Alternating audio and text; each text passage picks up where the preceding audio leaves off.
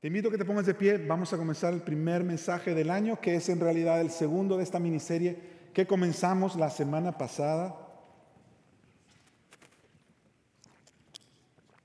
La semana pasada comenzamos con esta serie que le llamamos Desconectados, Unplug. Y hemos querido ser bien intencionalmente, bien intencionales para terminar el año más aquietados. ¿Te diste cuenta el equipo de adoración? Hoy también, otro domingo más nos trajo un tiempo de solo adoración acústica, tranquilo. Entendemos que lo necesitamos en estos tiempos.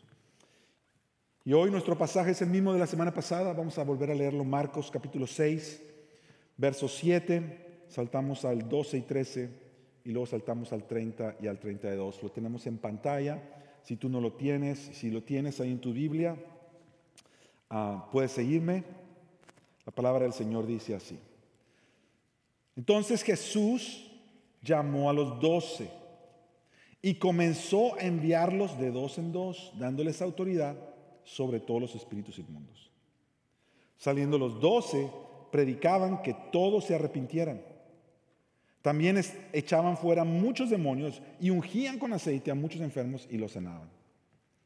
Los apóstoles se reunieron con Jesús, verso 30, y le informaron sobre todo lo que habían hecho y enseñado. Y él les dijo, vengan, apártense de los demás a un lugar solitario y descansen un poco, porque había muchos que iban y venían. Y ellos, los apóstoles, los discípulos, no tenían tiempo ni siquiera para comer. Y se fueron en la barca a un lugar solitario, apartado. Esta es la palabra del Señor. Padre, una vez más te pedimos por tu gracia y tu misericordia Háblanos, oh Dios, y transfórmanos a tu imagen. En Cristo Jesús. Amén. Puedes tomar tu lugar, mi hermano, mi hermana. Como te decía hace rato, la semana pasada estuvimos estudiando este pasaje y nos enfocamos en una disciplina espiritual que nosotros como iglesia queremos pedirle al Señor que nos enseñe a cultivar y a practicar, y es la disciplina del reposo. Vimos cómo Jesús Marcos capítulo 6 llama a sus discípulos y los envía en una tarea. Los envía a predicar, a echar fuera demonios, a sanar enfermos. Ellos regresan. Y después que regresan de sus tareas, Jesús les dice, vengan conmigo. Vamos a reposar y vamos a apartarnos. La semana pasada entonces nuestro énfasis fue en el reposo. Nosotros meditamos en cómo el, el reposo en el reposo nosotros respondemos a su llamado, es decir, es Jesús el que les está invitando. Jesús no les dijo, bueno muchachos, ya que vinieron de trabajar, váyanse a descansar un rato, yo aquí los espero mientras sigo ministrando a la gente. Jesús les dijo, vamos, síganme, porque Jesús mismo fue a reposar con ellos, a un lugar retirado. La semana pasada también hablamos de que el reposo es un área donde consagramos nuestras vidas. Es una disciplina espiritual donde tú paras todo para decirle al Señor, Señor, yo no soy dueño de mi destino. Yo no soy el rey de todo lo que hago. Mi vida se sostiene de ti y depende de ti. Y cuando tú y yo paramos para reposar en Él, estamos diciéndole a nuestro propio corazón, tú no mandas, descansa. También vimos la semana pasada que nosotros reposamos como una resistencia ante la corriente del mundo. Es decir, nosotros vamos en contra de la corriente del mundo. El mundo te dice la cultura en la que vivimos hoy en día, la sociedad en general, te dicen, no pares, no pares. Si tú paras, es falta de productividad. Tú necesitas producir. Tú eres lo que produce. Trabaja, trabaja, trabaja, trabaja, trabaja. Agarra otro trabajo, agarra otro trabajo. Sigue trabajando. El mundo así se mueve. Los hijos de Dios no. Y si tú no has aprendido a cultivar esa disciplina del reposo, este es un buen tiempo para nosotros comenzar como iglesia. La semana pasada eh, dijimos que el día, el día de reposo, más que ser un día específico, fluye de una persona. Jesús es el reposo de Dios. Es cuando tú escoges apartar. Mira, quizás esto es algo que no has practicado mucho en tu vida o quizás no hemos practicado, pero puedes comenzar por ciertas horas. Ciertas horas donde tú dices, yo voy a desconectarme de todo, voy a apagar, voy a poner mi celular en un lado, voy a poner todo en un lado y voy a reposar, voy a descansar, porque Dios me llama a eso. Hoy entonces vamos a, meditar en el retiro como una disciplina espiritual. Porque recuerda, Jesús les dice, paren, y luego les dice, vayámonos a un lugar apartado a descansar. Mira el versículo 31 una vez más. Y él les dijo, ¿quién es ese él? Es Jesús. Ese es Jesús diciéndoles, vengan. Todos pueden decir conmigo, vengan. Un poquito más fuerte, vengan. Esa es la voz de Jesús diciendo, vengan. Apártense de los demás a un lugar solitario y descansen un poco. La invitación a reposar y la invitación a retirarnos viene de Jesús mismo. Él es quien nos llama a reposar. Lo vimos ya la semana pasada. Él es quien nos invita a retirarnos. Mira, déjame ahora sobresaltar esta otra palabra en el mismo verso 31. Él les dijo, vengan, apártense los demás a un lugar solitario. ¿Puedes decir conmigo un lugar solitario? Una vez más, un lugar solitario. Tercera, un lugar solitario. Eso. te estoy haciendo repetir esto porque esta es clave. Esta frase es clave para toda la enseñanza de esta tarde. Esta palabra o esta frase, un lugar solitario, significa literalmente el desierto.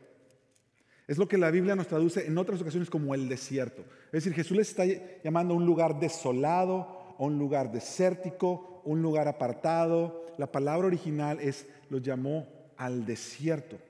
Es la misma palabra que Marcos usa al principio de su evangelio, cuando Jesús está comenzando su ministerio. Jesús está comenzando, viene a ser bautizado por Juan el Bautista, Juan el Bautista lo bautiza, se abren los cielos, una voz escucha, Marcos capítulo 1, dice, este es mi Hijo amado, en ti, mi Hijo, me he complacido. Dios estando presente en el comienzo del ministerio de Jesús. Jesús está a punto de comenzar su misión y en el mismo capítulo 1 de Marcos, mira lo que dice, versículo 12 de Marcos 1. Enseguida el Espíritu lo impulsó a ir al desierto. Es la misma palabra, al lugar apartado. Pregunta, ¿quién está llamando a quién a ir al desierto?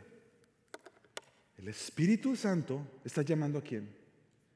A Jesús. Es el Espíritu Santo quien está llevando a Jesús al desierto.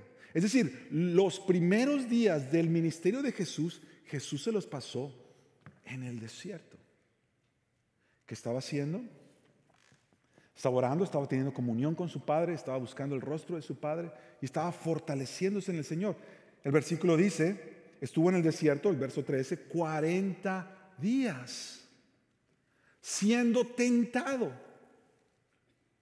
por Satanás y estaba entre las fieras y los ángeles le servían. Es bien importante que nosotros entendamos que esta palabra desierto y el lugar solitario es exactamente la misma palabra. Y siempre que tú ves a Jesús diciendo, Jesús se apartó un lugar solitario, Jesús se fue al desierto, la Biblia usa la misma palabra. Ahora, a mí se me hizo muy interesante la última frase, entre las fieras y los ángeles que servían a Jesús. Y me puse a estudiar y decir, ¿qué significa que Jesús, cuando está pasando esos 40 días, y viene el enemigo a tentarle? Porque imagínate, Jesús no es que fue al desierto para ser tentado. Dice que aquí pasó 40 días y vino el diablo a tentarle. Es decir, estos 40 días, ¿tú te imaginas a Jesús pasando y teniendo comunión con el Padre? Tanta comunión que Él se fortalece y se fortalece y se fortalece. Y obviamente, al ser fortalecido en el espíritu, el enemigo lo ve como una amenaza y dice, hay que venir a tentarlo. Y Satanás viene a tentarlo en el desierto, entre las fieras y los ángeles. Ahora, hay dos posiciones de los teólogos y los comentaristas acerca de qué significa entre las fieras y los ángeles que le servían.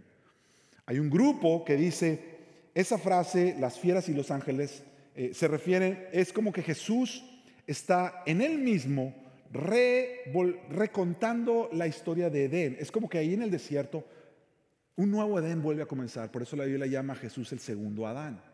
Porque Jesús va a empezar a restaurar todas las cosas en la creación. Y es como un nuevo comienzo. Y entonces dice las fieras porque era como en el Edén que había animales y los ángeles que estaban ahí también. Otro grupo de teólogos dicen que esas fieras tienen que ver con espíritus malignos. Por eso menciona a los ángeles. Es tentado por el diablo. Había fieras, había demonios y había ángeles.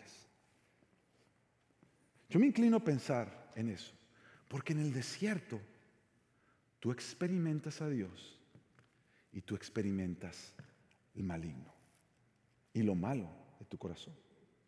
Es decir, en el desierto es un lugar de fieras y ángeles. El lugar apartado es donde tú vas a ver a Dios obrando y donde vas a ver también al mal queriendo obrar. En el desierto, cuando estamos a solas, en el lugar apartado, tú y yo somos probados, porque es ahí donde somos fortalecidos. Esa es la clave tú y yo somos fortalecidos y por eso somos probados. Así como Jesús llama a sus discípulos a ir al desierto, y así como el Espíritu llama a Jesús a ir al desierto y apartarse y a retirarse, hoy Jesús, por su palabra, nos llama a ti y a mí a retirarnos, a apartarnos, a tomar tiempo específico intencionales donde vamos al lugar desolado, al desierto, solamente Estamos solos. Ahora eso, eso no nos gusta y como les dije la semana pasada, les hice una confesión. La semana pasada yo les dije que yo soy alguien que me confesé aquí, que casi siempre me gusta tener música andando todo el tiempo, y les confesé la semana pasada que a veces tengo las noticias todo el tiempo en el, en el, carro. Y no hay nada de malo en eso, no hay nada, de nada malo de trabajar con música. La música es un regalo que Dios nos ha dado. Cuando tú trabajas, puedes poner música, cuando estás manejando, puedes poner música. No hay nada de malo en eso. Hasta que se vuelve malo. Hasta que el no tener eso se vuelve un problema para ti, que es lo que yo les contaba la semana pasada. Si mi esposa, yo la admiro porque ella, ella trabaja desde la casa en su oficina, ella es contadora y tiene una oficina en la casa. Y ella puede estar todo el día trabajando sin poner música ni nada. Se oye así el silencio. Y yo le digo, mi amor, ¿tú cómo, o sea, cómo puedes estar todo el día en silencio? Yo no puedo. Y ese yo no puedo, yo me he dado cuenta de algo. Que a mí no me gusta el silencio del lugar desolado, no me gusta el silencio del desierto porque me confronta. Me confronta con quién soy. Les dije la semana pasada lo que no he hecho, lo que me falta por hacer, lo que estoy haciendo mal. Mira esta hermana que es una maestra de disciplinas espirituales, ella se llama Adele Calhoun, y ella escribe esto en uno de sus libros. En el silencio, a menudo notamos cosas que preferiríamos no notar o sentir. Empiezan a aflorar focos de tristeza, enojo, soledad o impaciencia. Y nos damos cuenta que nuestra propia agenda externa es más grande que nuestro deseo de estar con Dios en el silencio. Y a medida que se asienta el silencio y parece que no sucede nada, a menudo luchamos con la sensación de que estamos perdiendo el tiempo. Yo no sé si te ha pasado eso. En tu tiempo dices, voy a pasar un tiempo a solas con el Señor. Sientes que ha pasado media hora, ves el reloj y llevas dos minutos. Porque dices, ¿cómo puede ser? Estoy aquí perdiendo el tiempo.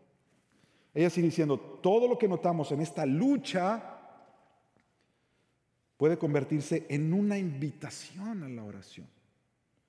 Como un abrelatas, el silencio abre los contenidos de nuestro corazón, permitiéndonos un acceso más profundo a Dios del que experimentamos en otras ocasiones. Y lo que ella está proponiendo aquí es que el silencio, me encanta esta imagen, es como un abrelatas, que tú tienes la, lata, sacas el abrelatas y la abres. Y ella dice, el pasar silencio delante de Dios es como un abrelatas que va a empezar a abrir el corazón. Y es por eso que no nos gusta. Porque empieza a salir todo lo que está en el corazón.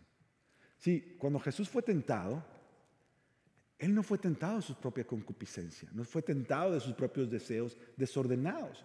Porque la Biblia dice que Jesús nunca pecó. Él fue tentado con las palabras del enemigo que lo querían hacer dudar. Si es cierto que eres tú el Hijo de Dios, haces. Convierte, tenía hambre, y no hay nada malo en tener hambre, no es pecaminoso tener hambre, pero en base a esa necesidad física, el enemigo venía y lo tentaba. Ahora, esa tentación es distinta. nosotros, dice la Biblia, que somos tentados de adentro también, por nuestras propias concupiscencias.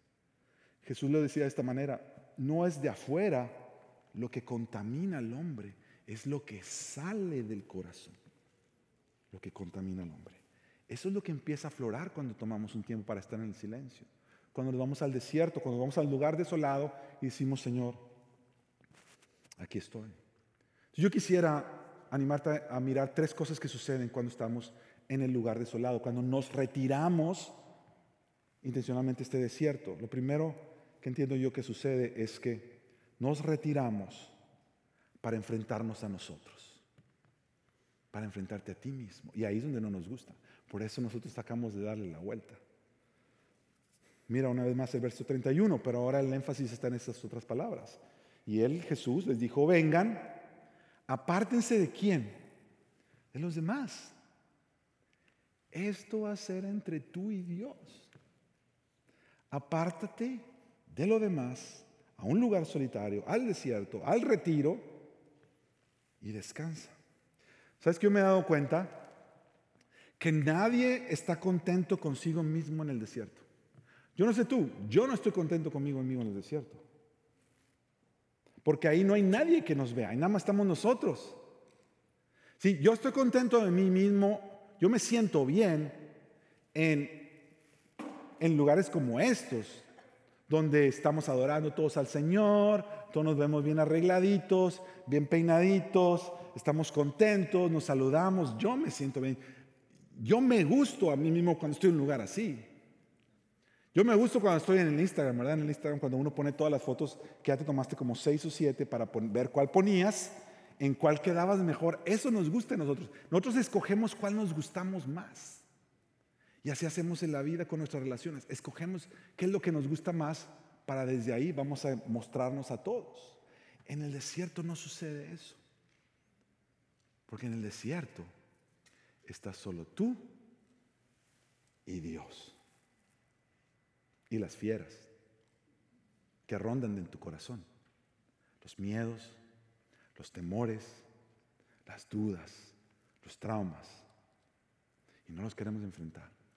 Y por eso tratamos de sacarle la vuelta y no queremos irnos a este lugar de retiro, al desierto con Él.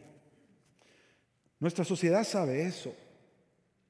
Y nuestra sociedad hace esto todo el tiempo. Es más, nos han entrenado muy bien para aprender a hacer esto.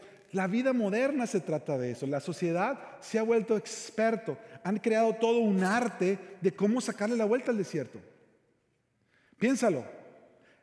Las industrias más grandes, algunas de las industrias más grandes en el mundo, tienen que ver con cómo no te dejamos que llegues al desierto. Ejemplos, eh, la industria de los deportes. No tiene nada de malo los deportes otra vez, pero cuando se vuelve el todo de mi vida y cada vez que tengo un, un tiempo para estar a solas, siempre corro a la industria de los medios de comunicación, todos los medios de comunicación. Es eso es sacarme del no sentirme solo, de no sentirme sola. Ni hablar de las plataformas y los medios sociales. Mira, ¿qué hacía uno? Vamos a suponer, ¿cuándo se inventaron nuestros, la semana pasada lo hablamos, los, teléfonos inteligentes? Fue como en el 2007, por ahí. Vamos a contar 15 años para atrás. 15 años para atrás, tú ibas a una tienda, tú ibas a un negocio y te tocaba hacer fila, ¿qué hacías? Te parabas y ¿qué hacías? Pues mirabas a todos lados, ¿verdad? A ver qué había. Mirabas arriba, mirabas abajo. A lo mejor le sacabas plática al de enfrente. A lo mejor le sacabas plática al de atrás. ¿Pero qué haces hoy? Cuando tú y yo nos toca estar en una fila y que vamos a estar ahí por 10 minutos. ¿Qué hacemos? Déjame ver cuántos likes tengo en Instagram últimamente. Déjame ver las últimas noticias, ¿verdad? porque esa siempre es, es un poquito más más piadosa, ¿verdad? Porque quiero estar informado de las cosas del mundo para poder orar. Pero no nos gusta sentirnos solos. Huimos. El mundo ha vuelto esto un arte. Piensa cuántas veces estás solo, estás sola. Piensa cómo hemos entrenado a nuestros hijos. ¿Sabes que ahora pareciera que el mayor de los pecados es que nuestros hijos se aburran? Yo me acuerdo algunos años atrás cuando mis hijos eran preadolescentes y de repente uno de ellos decía, I'm bored. Y yo como que, pues, pues busca algo que hacer, o sea, es como que nosotros estamos, o sea, yo soy tu papá para, para quitarte lo aburrido, para entretenerte. Pero sabes que nosotros nos hemos entrenado así, porque no queremos que se aburran. ¡Ah! ¿Cómo se van a aburrir nuestros hijos? ¿Cómo nos vamos a aburrir nosotros mismos? Nos mantenemos entreteniéndonos todo el tiempo. Al observar esto y al meditar esto, yo me he dado cuenta de la importancia del aburrimiento. Yo no sé si tú has visto el aburrimiento como un don de Dios, pero realmente es un don de Dios. Así como el dolor es un don de Dios. De hecho, un escritor y profesor bíblico, sociólogo, se llama Andy Crouch, escribió un libro que, por cierto, trata de cómo una familia cristiana puede ser sabia en la manera que trae tecnología a su familia. Y Andy Crouch, en ese libro, dice que el, el aburrimiento es bueno porque es una señal de que nuestra capacidad de asombro y deleite y nuestra capacidad de contemplación y nuestra capacidad de atención están llegando a niveles muy bajos y es peligroso. Así como el dolor es dado por Dios para mostrarte que hay peligro. Si tú pones la mano arriba de la estufa, ¿qué empiezas a sentir? Dolor. ¿Y qué haces? Pues la quitas. ¿Qué pasaría si no sintieras dolor? empezabas a oler carnitas, porque se te está quemando la mano y no la sientes. El dolor es dado por Dios para nuestro bien. Son como lo que se prende en el carro, cuando las lucecitas que dice precaución aquí, cuidado acá. Cuando la, de la gasolina ya va llegando hacia abajo, no es para que te asustes, es para que te prepares, pares y pongas gasolina. Y eso suba. El aburrimiento de acuerdo a Andy Crouch, él dice, es dado por Dios para que tú te des cuenta cómo tu capacidad de estar asombrado se está yendo para abajo. Y necesitas volver a despertar tu alma al asombro de Dios y de las cosas. Es bueno que nuestros niños se sientan aburridos de vez en cuando. Algunas de las invenciones más importantes en la historia se dieron cuando los hombres o las mujeres estaban aburridos y se pusieron a trabajar en algún problema y descubrieron algo. Es más, Tú has descubierto que el aburrimiento llega a tus hijos rápido, lo tenemos cerquita, con la Navidad. Le compraste regalos de 300 dólares y dos, tres horas después, ¿con qué estaban jugando? Pusieron el regalo a un lado, el juguete, y ¿qué se pusieron a jugar? Con la caja se ponen a jugar unos. Con la caja. Tú dices, hubiera ido a Home Depot, les hubiera comprado puras cajas, me hubiera salido más barato. Porque Dios los creó que cuando ya se aburren, su mente empieza a trabajar. Y eso es bueno.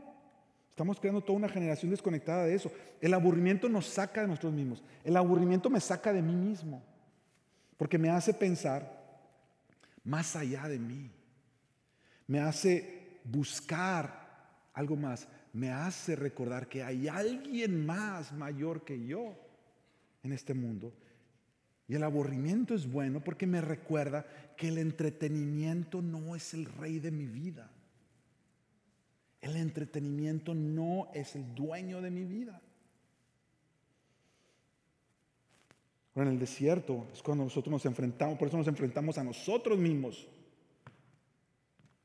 Porque el abrelatas viene de Dios y empieza a destapar todo lo que hay en el corazón, empiezan a salir todas estas fieras. Si cuando nosotros hablamos de la guerra espiritual, muchas veces estamos pensando cómo van a venir los demonios de afuera. Pero muchas, la mayoría de las veces los demonios vienen de adentro. Y no demonios en el sentido literal de la palabra, pero en el sentido de las cosas que el enemigo usa en tu vida. Una vez más, los temores y los traumas y los miedos que salen de a ti y que el Señor los hace aflorar en esos momentos de silencio precisamente para traerlos a Él. Jesús nos dijo de esta manera, todo aquel que quiera ser mi discípulo, ¿Qué le dice? Tome su cruz. Bueno, antes de tome su cruz dice algo. Niéguese a sí mismo. Eso es lo que sucede en el desierto. Llega un momento en el cual tú tienes que negarte a ti mismo y decir, todas estas cosas que yo busco no son, no son. El deleite de mi alma viene de Dios, no de las demás cosas que le están trayendo entretenimiento a mi vida. Hay un pastor que me ha bendecido mucho con sus escritos y esta semana estuve leyendo mucho de su libro. Él se llama John Mark Comer y, nombré su libro la semana pasada. Eh, en inglés el libro se llama The Ruthless Elimination of Hurry. Sé que ya salió en español y se llama Elimina la prisa de tu vida. Y John Mark Comer dice que estos momentos de silencio que son dados por Dios, Dios no los trae para llamar la atención de nuestra mente y capturar nuestra imaginación una vez más a Él. Porque en el, en el silencio del desierto, el punto no es simplemente que tú salgas de ti mismo. El punto no es nada más que te enfrentes a ti mismo. Ese es el paso, el primer paso. Pero, pero el punto de ir al desierto, número dos, nosotros nos retiramos para contemplar a Dios. Esto es lo que nosotros queremos hacer cuando tomamos un momento de retiro, donde hacemos un tiempo a solas, contemplar a Dios, escucharlo, así como lo, canta, hace rato. Habla Dios, déjame ver lo que hay en mí. Mira lo que dice el salmista en el Salmo 63. Oh Dios, Tú eres mi Dios. Te buscaré con afán. Otras versiones dicen, te buscaré intensamente. Otras dicen, te buscaré con todo mi corazón. Y a mí me llama la atención que esa primera línea está escrita por el salmista en singular. Hay muchos salmos que están escritos en, en plural. Es la comunidad diciendo, Señor, te buscamos, no a nosotros, Señor, sino a tu nombre la gloria. Este en particular está escrito en singular. Este eres tú viniendo a Dios a decirle, Dios, tú eres mi Dios. Mi alma tiene sed de ti, mi carne te anhela. Ahora, esto es poesía, esos son los salmos, y no siempre podemos tomar la poesía literalmente, pero hay una verdad que el salmista en su poema está dejándonos saber, que todo mi ser necesita a Dios desesperadamente, mi alma, mis emociones, mis afectos, cómo yo interpreto la vida desde adentro, mi carne mi cuerpo físico tiene que parar, tiene que retirarse y decir, Dios no me creó para yo estar sas y sin, sin un fin, sin un descanso, me voy a destruir. Y el salmista dice, mi alma tiene sed de ti, mi carne te anhela, cual tierra seca y árida donde no hay agua. Así, Señor, te necesito. Y luego el versículo 2 dice, así te contemplaba Así te contemplaba, Señor, en el santuario para ver tu poder y tu gloria. Y la primera parte del 3 dice, porque tu misericordia es mejor que la vida. Mira lo que sucede cuando tú y yo paramos, nos, retiramos, nos enfrentamos a nosotros mismos, a todo lo que hay en nuestro corazón. Y lo miramos a Él, lo miramos a Él. Y paramos de todo y contemplamos a Él. El salmista le empieza a decir, Señor, quiero contemplar tu gloria en tu presencia y dice, porque tu misericordia es mejor que la vida. El estar en presencia de Dios, el estar a solas con Él, de pronto te empieza a dar perspectiva de la vida, te empieza a acomodar las cosas. Dice, Señor, lo más importante en mi vida eres tú, Señor, es tu misericordia, es tu amor constante, es tu amor fiel. Todo lo demás va en fila detrás de eso.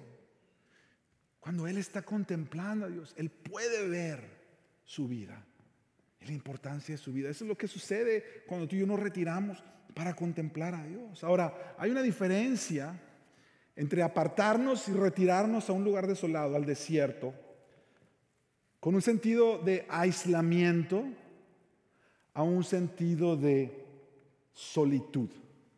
Hay diferencias entre la solitud y el aislamiento. En las dos te encuentras tú solo, te encuentras tú sola. Pero la razón por la cual estás solo y estás sola es distinta. El aislamiento es buscar la soledad sin ninguna intención.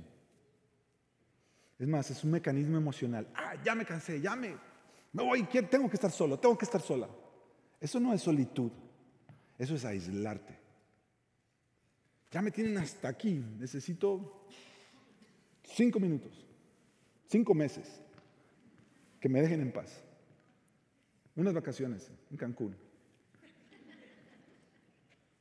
no es lo mismo el aislamiento que la solitud. La solitud es una disciplina espiritual donde intencionalmente buscas estar a solas con Dios. Intencionalmente buscar estar a solas con Dios. Ahora, esto es verdad en estas dos realidades. Mira, cuando empezamos a hablar del desierto, ahorita estamos hablando del desierto como el lugar desolado, el lugar donde tú te retiras y pasas tiempo a solas con, con Jesús. Pasas tiempo a solas con Dios. Otra manera que la Biblia nos enseña a ver el desierto es cuando Dios pasa a su pueblo por momentos duros. Y nosotros le llamamos a eso el desierto. Y ese desierto, Dios te pasa por ahí para también abrir el corazón. En medio del, del, estar en el desierto, se abre tu corazón con el abre latas y empiezas a darte cuenta de lo que hay en tu corazón. Lo vimos la semana pasada cuando estábamos viendo el reposo leímos parte del Salmo 95, si recuerdan, donde, donde Dios el, salmista le está diciendo al pueblo, acuérdense de cómo Dios nos llevó por el desierto, pero no sean como ellos, que en el desierto se pusieron a quejarse, a ser ingratos, a quejarse de Dios, tentaron a Dios, ¿se acuerdan cuando empiezan a tentar a Dios? No me importa lo que Dios diga. Y Dios les dice, mira, así, si tu corazón ya está así, ¿cómo te puedo dar reposo? Tú no vas a disfrutar mi reposo. Porque en tu corazón mismo estás renegando contra Dios. Y la realidad del desierto es que las dos son parte de la vida del cristiano.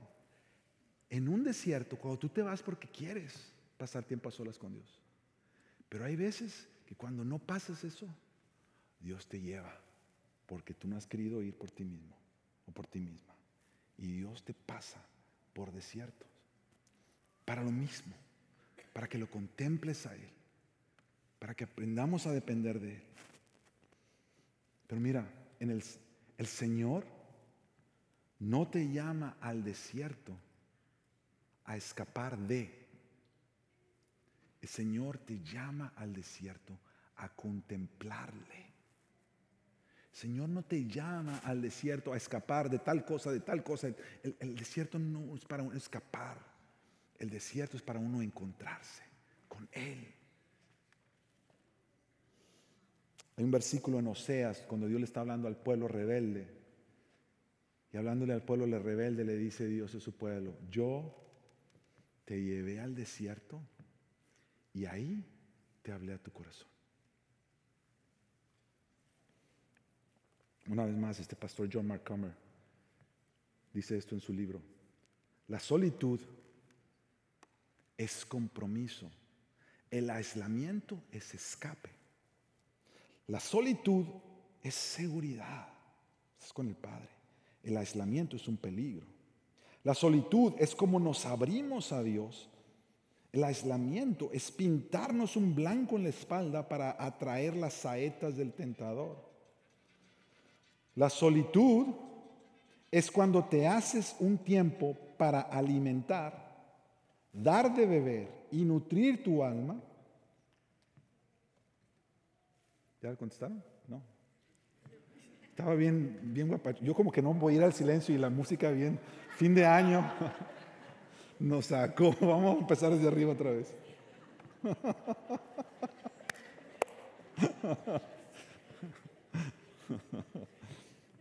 La solitud es compromiso, el aislamiento es escape, la solitud es seguridad, el aislamiento es un peligro, la solitud es como nos abrimos a Dios, el aislamiento es pintarnos un blanco en la espalda para traer las saetas del tentador.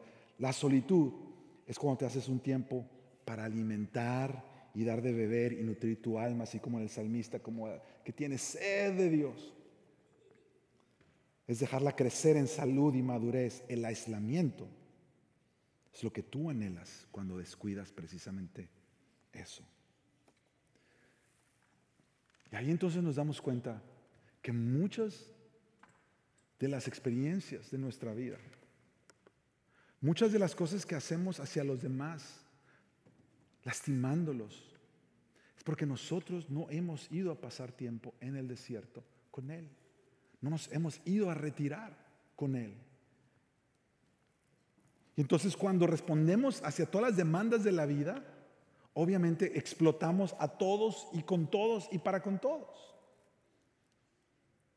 Y el tercer punto que yo quisiera traerte hoy es cuando nosotros nos retiramos al desierto con Jesús, al lugar apartado, nos retiramos para ser renovados por el bien de los demás. Mira, después si seguimos leyendo el pasaje de Marcos 6, unos versículos que no leímos, pero te los voy a poner aquí. Después que se suben a la barca y Jesús le dice, vámonos al otro lado, la Biblia dice, pero la gente los vio salir. Cuando ellos subieron, cuando Jesús los invita a irse a descansar y los invita a irse a retirarse, la gente los vio salir. Muchos los reconocieron y juntos corrieron allá a pie de todas las ciudades y llegaron antes que ellos. Es decir, la gente, mira, la gente estaba como lo leímos, iban de aquí para allá, no sabían, no sabían nada, estaban perdidos buscando quién sabe, pero como sabían que Jesús lo tenía, pues iban a Jesús y a sus discípulos. Jesús les dice que se paren, aunque hay necesidad, vámonos a, vámonos a retirarnos, vamos a reposar y a retirarnos. La gente los ve y los sigue. Y mira el verso 34. Al desembarcar, Jesús vio una gran multitud y tuvo compasión de ellos, porque eran como ovejas sin pastor. Y comenzó a enseñarles muchas cosas.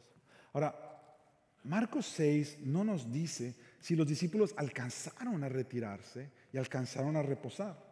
Porque la gente lo sigue, es lo que nos dice que la gente lo siguió luego, luego. Quizás solamente tuvieron ese tiempito de estar en la barca con Jesús para estar con Él, a solas con Él.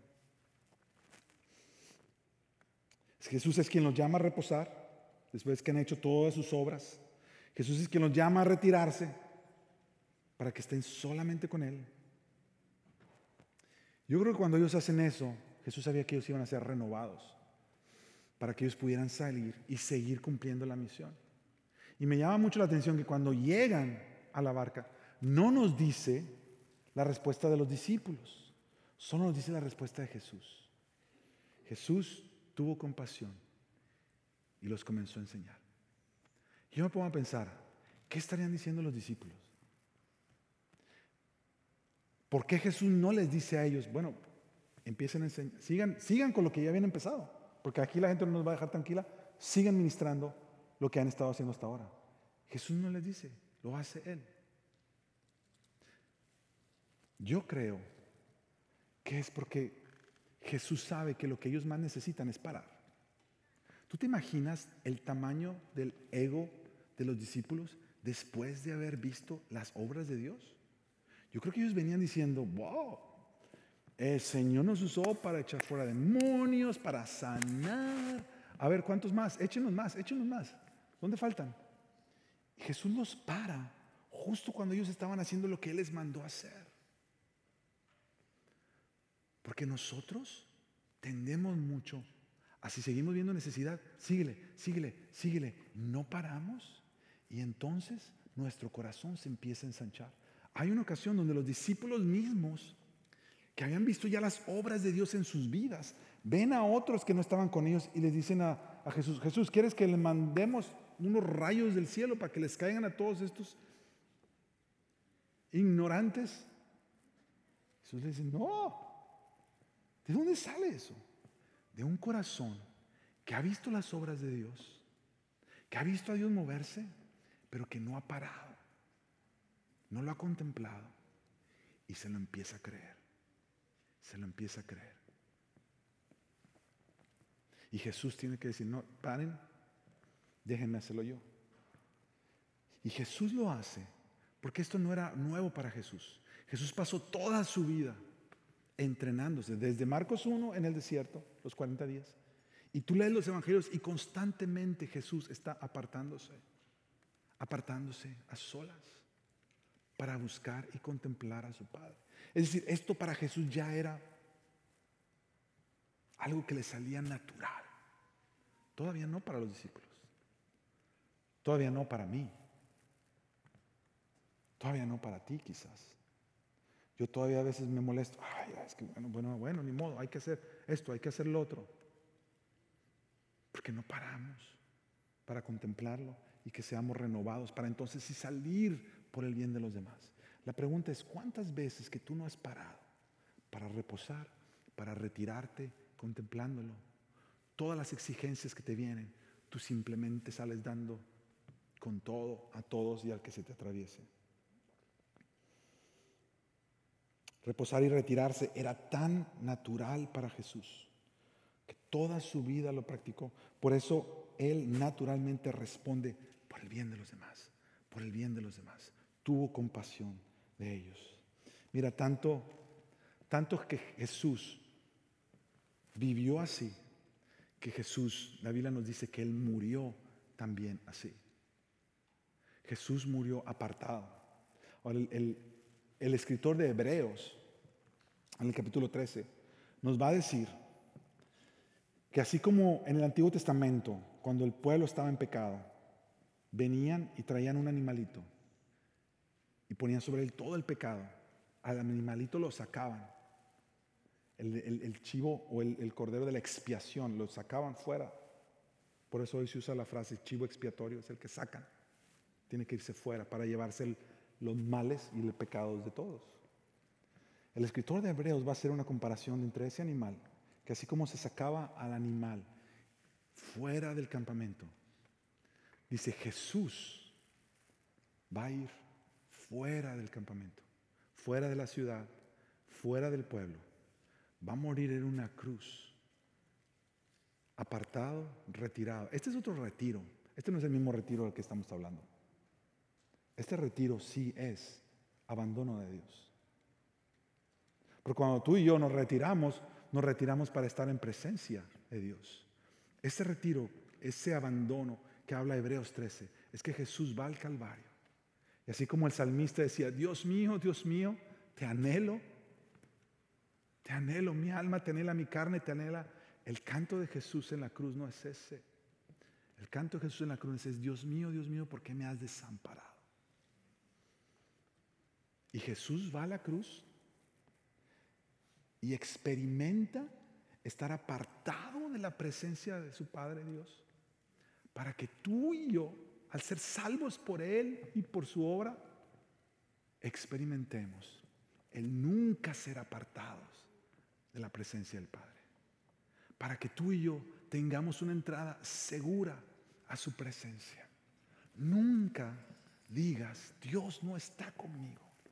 Porque si tú eres un hijo de Dios, si tú eres una hija de Dios, Jesús aseguró que Dios esté contigo todo el tiempo, porque Él sí experimentó que Dios no estaba con Él.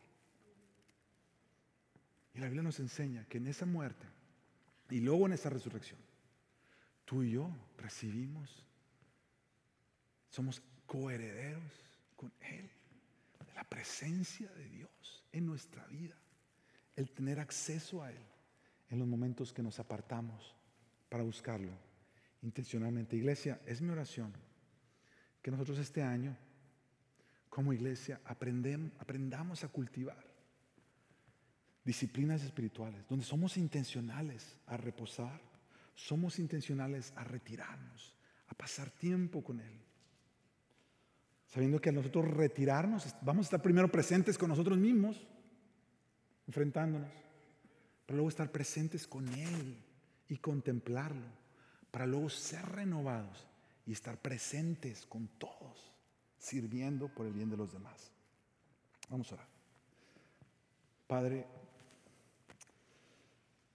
gracias por Jesús, su vida de constante búsqueda de ti, de no postrarse ante los ídolos de este mundo.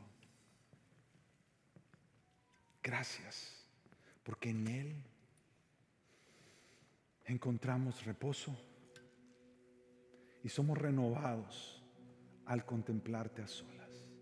Permítenos como iglesia, Señor, aprender juntos a hacerlo. En todos nuestros servicios, en nuestros grupos vida, en nuestros ministerios, sea algo que juntos cultivamos. Señor, una vez más consagramos este año 2022. Permítenos pasar tiempos significativos, reposando en tu presencia, retirados en tu presencia para poder ser renovados y servir a nuestro mundo como tú nos llamas a servir. Gracias Jesús por amarnos como nos amas, por tenernos la paciencia que nos tienes, por renovarnos como nos renuevas. Gracias. ¿Por qué no tomas un momentito para que con tus propias palabras ores a Él? Dale gracias que tú tienes acceso a su presencia. Pídele que Él te enseñe a vivir la vida como Él quiere que vivamos.